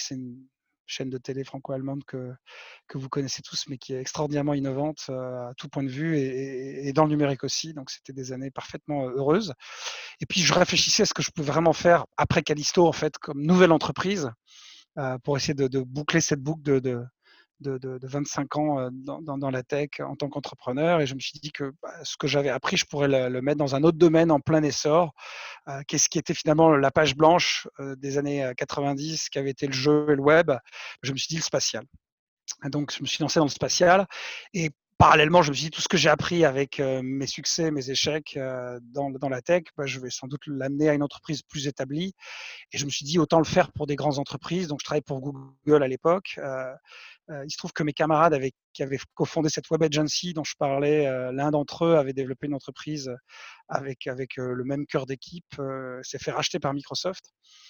j'avais quelque part et j'avais aussi accompagné modestement mais passionnément ce projet-là. Je me suis retrouvé en connexion avec Microsoft et Microsoft m'a proposé un job et, alors que j'avais déjà démarré cette aventure spatiale. Donc tout ça a catalysé et a fait que j'en suis là où j'en suis. Alors, comment tu rentres chez Microsoft? Sur quel produit tu bosses ou quel, quel business unit? Alors, je suis devenu un des directeurs généraux de la filiale française, très centré sur euh, l'activité et la branche qui s'occupait euh, des relations avec les développeurs, les éditeurs, donc toute la partie finalement technologique d'une filiale commerciale. Et le patron qui m'a recruté voulait vraiment un, entrepreneur. Donc, je lui ai dit, bah, ça tombe bien, je le suis. Et d'ailleurs, je fais ces projets dans le spatial. Voilà, et la conversation s'est déroulée de manière assez, assez simple et, j'ai rejoint en, janvier 2015 Microsoft en charge de cette division qui s'appelait DX à l'époque, où il y avait donc la vente des outils de développement aux développeurs, ce qu'on appelle l'évangélisation des technologies de Microsoft sur les communautés de développeurs, toute la relation avec les éditeurs. C'était le début du cloud de Microsoft, donc il y avait énormément d'opportunités pour développer la, le, passage en mode SaaS et puis l'opportunité pour ces entreprises françaises de, de, s'adosser à Microsoft et, et, d'exporter, de, développer un écosystème assez, assez formidable. Donc, être au début de ça, c'était assez incroyable. Satya est arrivé comme PDG euh, l'année d'avant, en 2014. Euh, donc, voilà. Et puis, j'ai eu la chance assez vite de le rencontrer lui. Euh, et avoir un tête-à-tête avec un homme comme ça, ça transforme. C'est un leader exceptionnel et je crois qu'on ne peut pas avoir été entrepreneur et, et croire et s'impliquer dans une entreprise sans, sans, avoir un leader qui inspire. Et c'est le cas de Satya Nadella. C'est un, c'est un homme formidable en tant que par ses valeurs, par ses principes, et c'est un visionnaire et un leader euh, exceptionnel. Donc assez vite, euh, je me suis beaucoup plu à Microsoft. J'ai surtout eu la chance de rencontrer des équipes formidables dans la filiale française, euh, travailler avec le, patron de la filiale française avec beaucoup de bonheur, et vraiment j'ai tout de suite aimé. et particulièrement pour revenir à ta question, parce qu'ils respectaient ce que j'étais aussi, entrepreneur, qu'ils attendaient aussi cette transformation. Microsoft sortait d'années un peu euh, mmh. euh, monopolistiques euh, d'une culture qui était en train de se réinventer complètement. Donc, ils cherchaient des gens qui bougeaient un peu les lignes. Donc, sans doute que je correspondais aussi à ce moment-là. Et c'est aussi pour ça qu'on a eu des très très bons résultats. Donc, dans une dynamique d'entreprise américaine, ça veut dire qu'on reçoit une coupe, euh, puis des coupes euh, plus grandes à chaque fois qu'on réussit plus. Et puis, parce que j'avais eu la chance de rencontrer euh, Satya Nadella, j'avais parlé avec lui d'un certain nombre de, de, de, problématiques techniques que je pouvais voir à l'ingénierie de Microsoft. Une conversation a une autre. J'ai fait une note sur un certain nombre de problématiques que je voyais. Et en ayant bien réussi dans la filiale française, mes notes circulant dans l'ingénierie, un jour, j'ai eu un coup de fil en me disant, tu veux pas venir t'en occuper et nous rejoindre au siège pour, pour résoudre ces problèmes que tu as pointés du doigt. Et j'ai dit oui et me suis retrouvé. Alors je ne vais pas rentrer dans tout ce qui est euh, des euh, choses un peu, un peu sensibles, mais en gros, je me suis retrouvé à traiter des, des problématiques qui liées euh, à ce qu'était la plateforme Windows et tout ce qui allait faire son évolution, notamment avec, in fine, l'intégration d'Office, avec Teams, avec le nouveau browser et un certain nombre de, de, de, de bonnes choses, mais aussi de mauvaises qu'on avait dans nos relations avec les éditeurs. Donc, je suis devenu en charge de toutes les relations avec les éditeurs d'applications pour Windows, Office, euh, et puis après Edge, euh, le, browser, et puis, et puis Teams. Et donc, euh, j'avais dans mes équipes les gens qui s'occupaient des relations avec Apple, avec Amazon, avec Netflix, Spotify, et aussi SAP, VMware. Et donc, voilà, je me suis retrouvé, mon, premier moment très fort où je me suis retrouvé, je crois que c'est le premier mois ici aux États-Unis, chez Apple, représentant de Microsoft. Alors pour moi, c'était un moment extrêmement, voilà, enfin, vraiment formidable et émouvant. Et, on a pu faire des tonnes de choses passionnantes avec ces équipes-là, jusqu'à ce qu'au bout de trois ans et demi, je rejoigne l'équipe de Jean-Philippe comme, comme aujourd'hui je le suis. Donc, entre-temps, tu, bascules aux États-Unis. Donc, comme tu viens de le dire, tu viens t'installer à Seattle, donc Redmond, qui sont les, bah, la ville historique de Microsoft. J'imagine que personnellement, c'est une décision quand même qu'il faut, qu'il faut prendre. Ça se fait pas complètement naturellement une famille, etc. Tu avais une envie de, de, venir aux États-Unis de, depuis, depuis ah longtemps? Ah oui, je crois qu'on a tous, quand on est dans la tech tech, en tout cas, euh, qu'on crée des startups, on a forcément un ancrage euh, américain très puissant. Bon, après, je suis aussi de la génération de la pop culture.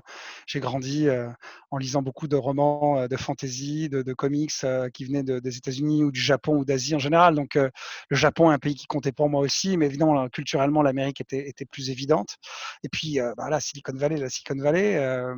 et, puis, et puis aussi l'envie, parce que j'avais des jeunes ados, de leur faire vivre ce qu'était l'Amérique. Euh, et puis euh, voilà, un moment où familialement, ça pouvait aussi correspondre à un moment de, de nouvelle expérience de vie. Euh, mais après, c'est pas facile de faire ce saut-là. On, le sait tous, pour nous tous qui l'avons vécu, c'est un, un, moment de, de réinvention, c'est un moment où on se transforme aussi. Sa culture, c'est-à-dire qu'on a aussi à continuer à garder ce qu'on aime du pays dont on vient et en même temps d'aimer ou, pas aimer, hein, ça arrive dans les deux sens, la, nouvelle culture qui nous accueille. Mais dans tous les cas, c'est une expérience extrêmement riche. Je pense qu'on ne s'expatrie pas assez en France et que notre pays mériterait d'avoir plus d'expatriés pour avoir un meilleur avenir encore. on n'apprécie notamment pas tout un tas de choses formidables qu'on a en France qu'on prend comme acquises et qui pourtant font notre différence. C'est vrai, c'est vrai. Et, Seattle versus justement bah, les, grandes villes où tu as beaucoup de Français aux US, New York et San Francisco principalement, tu aimes? Vous aimez? Oui, alors la, vérité c'est que bon, c'est Seattle qui est venu parce que Microsoft est à Seattle. ça aurait pu être Amazon, ça aurait été pareil. Si ça avait été Apple, Google, ça aurait été évidemment San Francisco. Maintenant, sur le coup, dans le job que j'avais encore jusqu'à peu, je passais quasiment tout, mon temps à San Francisco, puisque, encore une fois, je m'occupais des relations avec des éditeurs qui étaient pour beaucoup dans la vallée. Et puis j'ai beaucoup d'amis là-bas et, ça a été donc pas mal de va-et-vient. Et puis c'est qu'à deux heures de deux heures et demie de, de vol, donc c'était assez simple. Voilà. Après, le Covid a, remis en cause beaucoup de ces, mécaniques-là. Maintenant, euh, j'ai aussi eu l'occasion d'aller beaucoup à New York euh, avant. Bon, j'allais beaucoup aux États-Unis avant. À Callisto, on avait 70 personnes euh, à Austin, au Texas. J'avais une vingtaine de personnes à San Francisco. J'avais un bureau à Los Angeles. je faisais pas mal de choses à Seattle, à Chicago, à New York.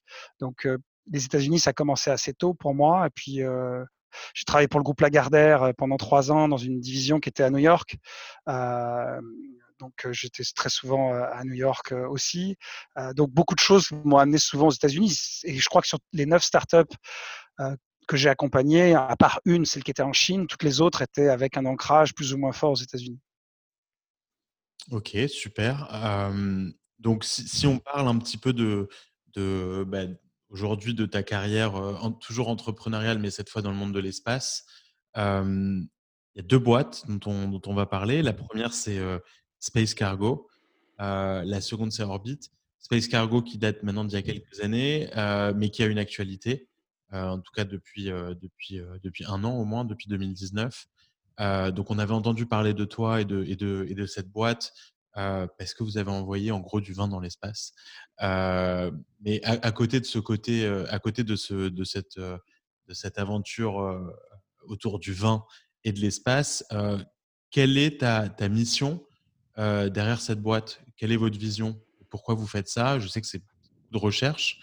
Euh, alors, l'entreprise euh, Space Cargo a, vraiment pour ambition d'utiliser l'environnement spatial et celui en qu'on appelle orbite basse, c'est-à-dire en gros 450 à 500 km d'altitude, c'est-à-dire à la lisière de l'atmosphère. On est dans l'espace et c'est là où se trouve la station orbitale internationale. C'est là où il y a un certain nombre de véhicules spatiaux pressurisés qui évoluent. Et, et l'idée, c'est de fabriquer dans l'espace des produits à haute valeur ajoutée terrestre. Et en fait, cette idée, elle est venue euh, tout simplement parce qu'il y avait des entrepreneurs exceptionnels, Elon Musk au, premier lieu, Jeff Bezos, Richard Branson, qui se sont passionnés pour l'espace après avoir eu des succès extraordinaires dans le numérique et qui, avec leur argent, ont développé euh, des véhicules spatiaux. Ce qui les motive pour l'essentiel, c'est d'aller, c'est d'amener l'être humain dans l'espace, sur la Lune, sur Mars. Nous, plus modestement, on s'est dit, mais eux construisent une infrastructure euh, et crée des opportunités.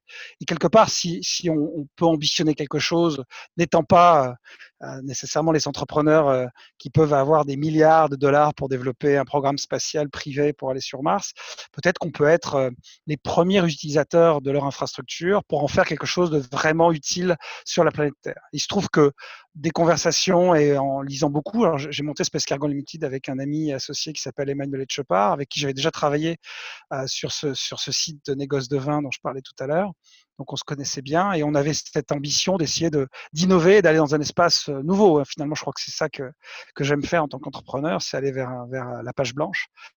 Euh, et donc, de tout en n'y connaissant rien, on a assez vite vu euh, des opportunités dans le domaine des sciences de la vie euh, et dans l'idée qu'on pouvait euh, faire pousser des plantes dans l'espace, dans un environnement terrestre recréé, euh, et qu'elles pourraient acquérir des, particularités naturelles qui les rendraient plus résistantes au changement climatique. Évidemment, le cheminement s'est pas fait en une fois, ça a été un tâtonnement, des échanges avec. Aujourd'hui, on a une équipe de recherche d'une quinzaine de personnes réparties entre l'université de Bordeaux, et euh, une autre université au sud de l'Allemagne, à Erlangen, euh, qui sont des gens exceptionnels, qui sont très ancrés dans le sujet euh, de l'agriculture. Et face au changement climatique, qui est un sujet qui me mobilise énormément, euh, je ne l'ai pas dit, mais c'est une de mes responsabilités dans l'équipe de Jean-Philippe que de m'occuper des sujets environnementaux euh, pour Microsoft. Donc c'est un sujet qui, à titre personnel, à titre familial, hein, ma, femme m'a énormément inspiré parce qu'elle elle a été très tôt sensibilisée au sujet. Euh, bah, j'avais envie de trouver des choses concrètes pour l'avenir de notre planète. Euh, la vérité, c'est que la planète on, l'abîme, que certainement euh, euh, elle va continuer à évoluer. Hein. À dire vrai, il y a eu plein de moments dans la vie de la planète où des espèces ont disparu, il y a eu des dinosaures, puis il y a eu des êtres humains. Donc finalement, c'est l'avenir de l'humanité qui, me préoccupe sur la planète Terre et ce l'impact qu'on a. Et je pensais qu'il y avait vraiment euh, des choses patientes à faire avec mon associé Emmanuel. Et pour faire l'histoire courte, on a lancé un programme de recherche euh, euh très ambitieux avec six, expériences qu'on a conçues sur, sur la station orbitale internationale. On a réussi à trouver par des partenariats avec des agences spatiales, en particulier l'agence spatiale française qui nous accompagne extraordinairement, le CNES et par extension l'agence spatiale européenne, puis après avec la NASA, les moyens euh, de, financer et de mettre en place ce programme, mais ça ne finançait pas tout.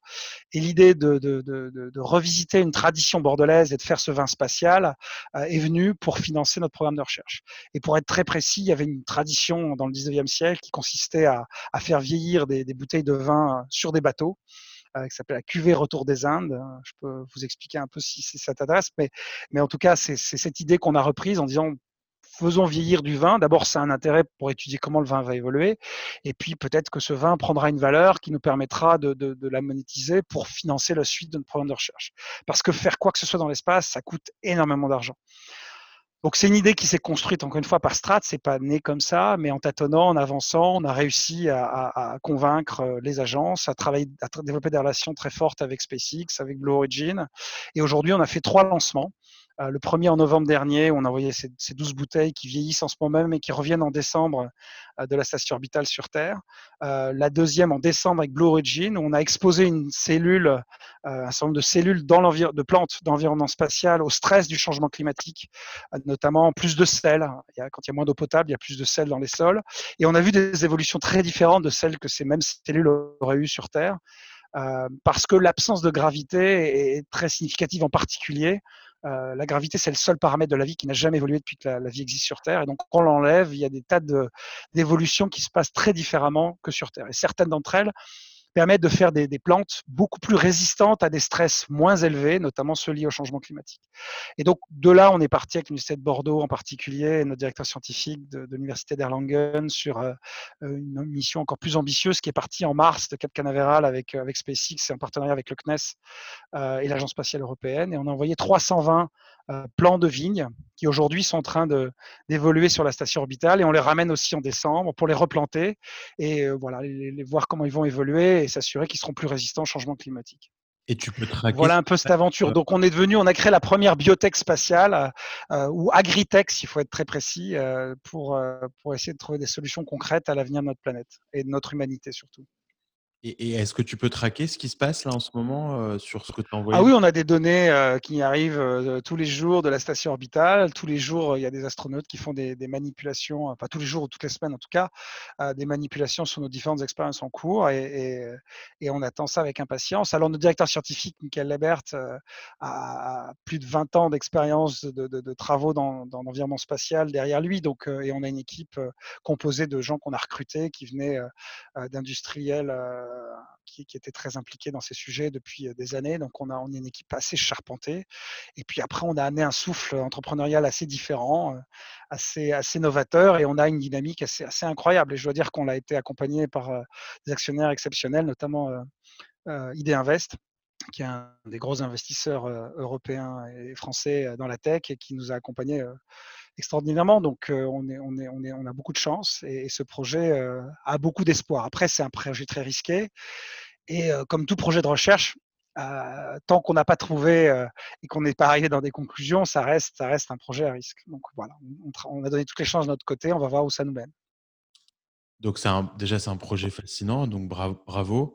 Après, je suis étonné qu'il y ait des VC qui soient rentrés dans ce projet parce que effectivement, les cycles de développement et les cycles euh, de développement euh, commercial aussi, euh, s'il y en a, ne peuvent pas forcément correspondre au, cycle de vie de fonds. comment, comment ils voient les choses, par exemple, ID Invest alors, je ne mets pas idée en partie. Invest est un de nos actionnaires prépondérants, donc de fait, ça a été euh, sans doute par, par étapes. Hein. On a fait euh, des investissements modestes au début, on a avancé, euh, et puis après, c'est comme toute aventure entrepreneuriale. Je crois que c'est la confiance qu'on tisse les uns les autres, les résultats qu'on obtient à chaque étape, et au final, on, crée, une confiance. D'autres investisseurs sont venus, des, des, des individuels pour lesquels j'ai aussi un moment de gratitude, et, et, tout ça a fait l'aventure dans laquelle nous sommes. Donc, il n'y a pas quelqu'un de, de, de, a pas de recette, je dirais. je crois une fois, c'est l'intérêt d'un certain nombre de dirigeants d'Invest en particulier pour, un secteur. Et puis, c'est après des étapes où on s'est efforcé de montrer qu'on abordait ce projet avec beaucoup de rigueur et, avec des ambitions qui se sont révélées. Il faut aussi voir que le monde spatial, c'est malgré tout plus connu aujourd'hui. Et six ans après, c'est un secteur qui, sur le coup, attire énormément d'argent dans le monde entier. Il y a une course entre la Chine et les États-Unis qui fait que mécaniquement, beaucoup de choses passionnantes se passent. Et, je trouve que on a, on a, on a eu un alignement favorable pour essayer de faire quelque chose en Europe qui soit discriminant par rapport à tout ce qui se passe aux États-Unis et en Chine. Donc, pas de recette miracle, un, un, investisseur visionnaire, une confiance qui s'est créée, et puis un projet qui reste risqué, il faut quand même être très clair là-dessus, quand même. Donc, je ne pense pas que Idinvest investira à foison dans des projets spatiaux. Si on arrive à faire quelque chose, qui évidemment ce pourquoi on travaille d'arrache-pied, je l'espère, il y aura plus de, capitaux qui viendront en Europe. maintenant, les États-Unis ont, un écosystème qui est qui est plus favorable aujourd'hui, hein, parce que malgré tout, la NASA a fait des choix très clairs de financer les entreprises privées que l'Europe n'a pas encore fait de manière aussi résolue. Donc, la, terre américaine reste, reste, plus favorable aux aventures spatiales que la, terre européenne de l'est, mais j'espère qu'on va changer ça, notamment avec Space Cargo Limited. Superbe. Donc ça, c'est pour Space Cargo. Pour l'autre boîte qui s'appelle Orbit, euh, en fait, à, force d'aller euh, dans les bases spatiales euh, américaines, qui sont des bases militaires, qui sont souvent entourées d'hôtels très modestes et, qui sont comme des bases militaires, il y a des live nude, il y a, il, y a, il y a de la drogue, c'est pas toujours très racolant de toutes les bases américaines en général, mais les bases spatiales comme les autres, je me suis dit qu'il y avait sans doute des choses à faire dans, ce qui était parallèlement un, des, un, des, axes principaux de développement de ces entreprises du New Space américain, le tourisme spatial. C'est-à-dire qu'on s'aperçoit que si on regarde Virgin Galactic développe le tourisme spatial résolument, SpaceX voit comme un élément clé de son développement le tourisme spatial, Blue Origin c'est pareil, et ils investissent des sommes considérables pour créer des véhicules spatiaux qui vont amener des gens faire le tour de la Terre en orbite basse ou aller vers la Lune ou aller vers Mars. Et on s'est dit que, bah, les connaissant bien, on s'est aperçu finalement que l'expérience de formation, de préparation mentale et physique était assez peu en haut de leur priorité, paradoxalement. Et par ailleurs, on s'est aperçu qu'il y avait un tas d'endroits absolument incroyablement intéressants d'un point de vue purement hôtelier. et on s'est dit, bah, si on arrive à convaincre une, de ces bases spatiales de nous donner un espace, qu'est-ce qu'on pourrait y faire? Et avec un, un certain d'amis avec qui j'ai échangé, euh, est venue l'idée de créer euh, le centre de formation des astronautes et des touristes spatiaux de demain, ceux qui iront faire euh, une vingtaine de minutes dans l'espace avec Virgin Galactic ou qui auront passé des jours et des semaines avec SpaceX et puis après plus tard avec Blue Origin, en complément de ce que font ces entreprises, parce qu'elles ont des programmes de formation intégrés, mais qu'on peut faire une préparation beaucoup plus je dirais, expérientiel, mêlé à une expérience hôtelière de très haut niveau, parce que c'est des gens, pour l'instant, qui vont payer un, un certain coût, hein, c'est pas gratuit du tout. et, et, bon, là, fort de ce que moi, j'ai la chance de vivre avec mon expérience hôtelière familiale et avec ce qu'on a fait, notamment avec Philippe Stark dans, dans, notre hôtel, La Corniche, au Pila, je me suis dit qu'il y avait un truc passionnant à faire. Et voilà, on a donc je me suis associé à un entrepreneur du New Space formidable que j'ai rencontré ici à Seattle qui s'appelle Jason Andrews. Euh, et puis avec Sophie Stabile, qui est l'ancienne DAF du groupe Accor et qui a été patronne de, Accor en France pendant, pendant un certain temps, euh, pour développer ce projet. Et aujourd'hui, on a, on est une équipe assez remarquable. On a, embauché une, directrice de notre programme de formation qui a travaillé avec Virgin Galactic, avec Blue Origin, euh, et qui a une expertise exceptionnelle. Et on a une équipe d'architectes et, un lieu incroyable qu'on va dévoiler l'année prochaine. Là, on a tout un tas de, d'études environnementales parce qu'on veut un lieu extrêmement respectueux de l'environnement. Donc, on, s'est imposé beaucoup de choses qui font qu'on a des études d'impact euh, qui ne sont pas encore terminées. Donc, on ne va pas annoncer encore le lieu où on va se développer, mais on est extrêmement enthousiaste sur euh, l'équipe et le projet. Donc, qu'est-ce que ça sera? Ça sera un hôtel, euh, des restaurants et un centre de formation dans lequel on pourra vivre et préparer l'aventure spatiale pleinement avec tous ces, ces, grands entrepreneurs que sont Elon Musk, SpaceX, euh, Jeff Bezos, Blue Origin, Virgin Galactic, etc. Donc, une aventure assez, assez incroyable. Génial. Et, là-dessus aussi, tu as levé des fonds? Parce que j'imagine que. Alors là, j'ai levé un petit peu de fonds. On a, on a investi euh, de nos sous à, nous, en tant qu'entrepreneurs. Euh, et puis, on a, on a avec, euh, les, les, les, les, autorités gouvernementales locales, un certain nombre de partenariats qui nous permettent aussi de, de financer un certain nombre d'équipements. Quand on achète une centrifugeuse, c'est beaucoup de sous, hein, c'est plusieurs dizaines de millions de dollars. Donc, c'est aussi des infrastructures qu'on peut, qu'on peut, on a la chance de pouvoir financer avec un nombre de, partenaires euh, locaux. Donc, euh, tout ça se met en place euh, étape par étape. Et on va sans doute faire une nouvelle levée de fonds sur cette entreprise l'année prochaine, qui est, qui encore une fois un projet extrêmement enthousiasmant. Et c'est quoi, juste pour rappel, c'est quoi les, les, les dates de, que, prévoit justement Blue Origins ou, ou Elon Alors, ils ont tous des. Il y a les dates qu'ils prévoient et puis il y a ce qu'ils livrent. Hein. Donc, euh, aujourd'hui, euh, SpaceX, autant que. D'abord SpaceX, mais Virgin Galactic avant eux, euh, vont faire voler des touristes spatiaux. Ce sera le premier, ce sera Virgin Galactic en orbite basse, c'est-à-dire juste à la lisière de l'espace. donc, ça, c'est dès l'année prochaine. Et, et, et, SpaceX, dans trois ans, ils entendent faire vraiment les premiers vols commerciaux privés. Donc le touriste, euh, voilà, Blue Origin, c'est moins précis pour l'instant, mais on peut considérer qu'à l'horizon 2023-2024, on commencera vraiment à avoir euh, des vols de touristes euh, spatiaux. Et c'est le moment où on va ouvrir. Génial. Bon, timing. On verra après, c'est comme tout, hein, c'est l'exécution qui fera la différence, mais voilà, on a, un lieu assez exceptionnel, on a une équipe remarquable. Donc après, il faut qu'on fasse vraiment l'expérience qu'on ambitionne de construire. Et, je pense d'ailleurs que, faut être clair, hein, la plupart des gens qui vont venir chez nous n'auront pas forcément l'occasion de, faire le vol spatial, mais ils pourront le vivre, s'y préparer euh, et, le voir aussi de près. Euh, et c'est ça qui nous, motive beaucoup, c'est qu'on puisse l'offrir à un grand nombre de gens, euh, pas seulement ceux qui pourront se permettre de se payer le voyage, qui coûte pour les voyages spatiaux plusieurs dizaines de millions de dollars aujourd'hui dans les prix affichés annoncés. Et vous, tu as une idée de combien coûterait l'expérience de bah, ça sera, ça sera des packages type hôtel haut de gamme. Hein, donc, ce sera voilà, similaire à un séjour d'une semaine dans, un, dans un hôtel all-inclusive, boutique hôtel plutôt haut de gamme. Après, on va faire des, formations à la journée ou des, expériences plus courtes pour faire des prix attractifs et pouvoir que tout le monde puisse venir. Et voilà, l'hôtel qu'on va construire sera, sera pas très grand, euh, mais le centre de formation sera capable d'attirer plus de gens pour venir à la journée. Donc c'est cette dimension-là qui nous intéresse beaucoup aussi. Génial. Eh ben, donc ça, ça donne envie. Ça donne envie tous tes projets. Euh, on parle beaucoup d'espace, mais euh, aujourd'hui, ça reste des projets quand même assez long terme. Je ne sais pas si d'ailleurs tu, tu as, fait connaissance avec Barbara qui monte Interstellar Lab. Si, si, je suis un grand fan de Barbara et j'adore ce qu'elle fait. Donc, je, je, je, trouve ça formidable. Je pense que on partage quelque chose avec Barbara, c'est que l'espace peut amener des clés sur l'avenir de la Terre et je crois qu'on fait des choses très différentes, mais, mais dans l'absolu, on, pense que c'est un, un, terreau d'innovation, de, de, convergence.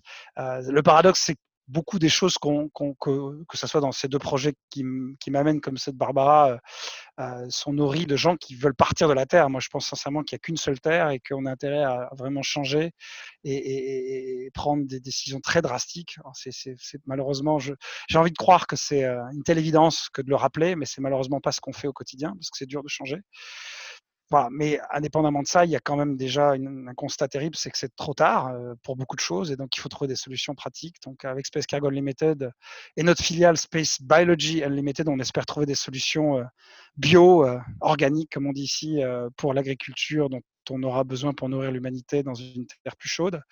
Et puis après, on espère que ce lieu qu'on crée développera ce qu'on appelle l'overview effect. C'est un, un, phénomène euh, qui a été décrit, que les astronautes ressentent en voyant la Terre de l'espace, de mmh. réaliser à quel point elle est petite, elle est fragile et à quel point il faut, il faut en prendre soin. Et euh, la plupart des astronautes qui reviennent dans l'espace sont vraiment transformés humainement, mais surtout et beaucoup par, dans leur rapport à la Terre, dans leur rapport à ce que ce qu'on doit faire pour essayer de changer notre comportement d'humain. Donc voilà, on est, moi en tout cas, j'espère qu'on sera, on sera, on sera fidèle à, ces, valeurs profondes qui nous animent et on pourra amener notre contribution dans cette dynamique. Très très belle mission. J'ai juste une dernière question du coup pour conclure cette, cette belle interview. toi qui es parti aux États-Unis il, y a trois ans, est-ce que tu penses que tu aurais monté ces projets euh, donc en l'occurrence les deux derniers projets, euh, les deux dernières boîtes que tu as montées dont on vient de discuter. Euh, alors je sais que la première, tu avais commencé en France, mais est-ce que tu penses que tu aurais eu un, résultat différent si tu avais fait ça depuis la France versus les États-Unis? Alors, je, pense que, enfin, je, suis convaincu qu'aujourd'hui, on peut faire bien, si ce n'est mieux, en Europe et en France. Donc peut-être que c'est pas ce que diront l'essentiel des, gens que tu as le plaisir d'interviewer, mais je pense qu'on a aujourd'hui une dynamique européenne dans l'Union européenne qui est, assez formidable. Et bon, Space Cargo est une entreprise européenne. Hein, on est entre l'Allemagne, le Luxembourg, l'Italie, la France. je suis venu ici développer des relations. Il se passe des choses très particulières et extraordinaires aux États-Unis. Euh, mais bon, on est une entreprise européenne.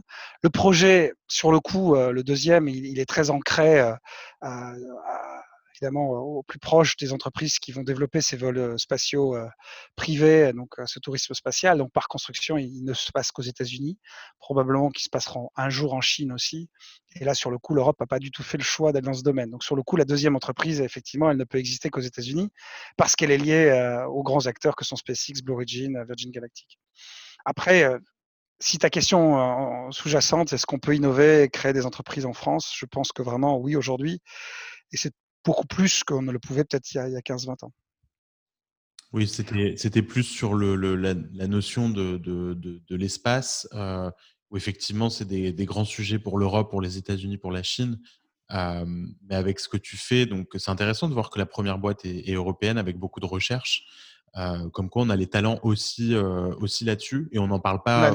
Non, on a des talents d'exception. Il, y a aussi euh, des prises de conscience qui existent aujourd'hui. Après, on a malgré tout aux États-Unis un rapport beaucoup plus pragmatique à l'argent et en France, on peut avoir un rapport un peu torturé sur ce sujet. Donc, forcément, culturellement, on n'a pas cet esprit de, construction. Dès que quelqu'un entreprend, il peut être suspect. Mais en même temps, je pense que les mentalités ont évolué et, j'ose espérer que, encore une fois, on pourra innover, continuer à faire des grandes entreprises européennes. En tout cas, moi, j'y crois beaucoup. Bon, après, pour, être très honnête, je ne veux pas opposer l'un à l'autre. Je pense que les meilleures chances de succès, euh, euh, et la, s'il y a bien une, la Startup Nation israélienne nous a montré que cette, cette, euh, cette présence américaine et cet ancrage dans, dans, dans, dans le pays est tout à fait une formule gagnante. Donc, moi, je vois des, des, jeunes entrepreneurs. Je pense à Mathilde Front, qui est, qui est, une très belle entreprise entre Paris et San Francisco, et, et plein d'autres ont su développer ce, ce, cette culture franco-américaine. Et moi, je crois que c'est le modèle qu'il faut, qu'il faut privilégier pour peu que l'Amérique choisisse aussi des présidents un petit peu plus ouverts sur le monde que, celui qui existe aujourd'hui. Donc euh, ça, c'est un autre sujet.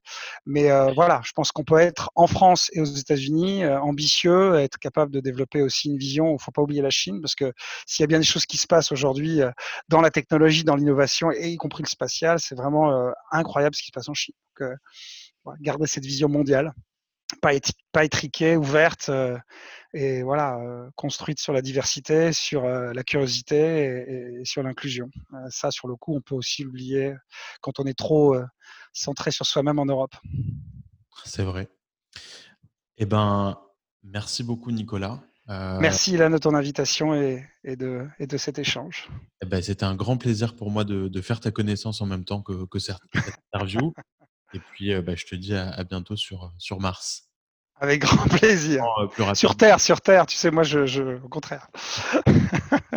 Salut Ilan, très bon après-midi. Salut Nicolas. Fin d'après-midi. Ciao.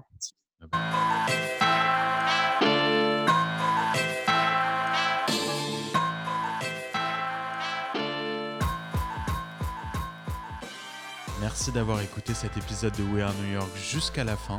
J'espère que le contenu vous plaira et surtout que vous aurez envie de partager cet épisode et le reste des épisodes de We Are New York autour de vous.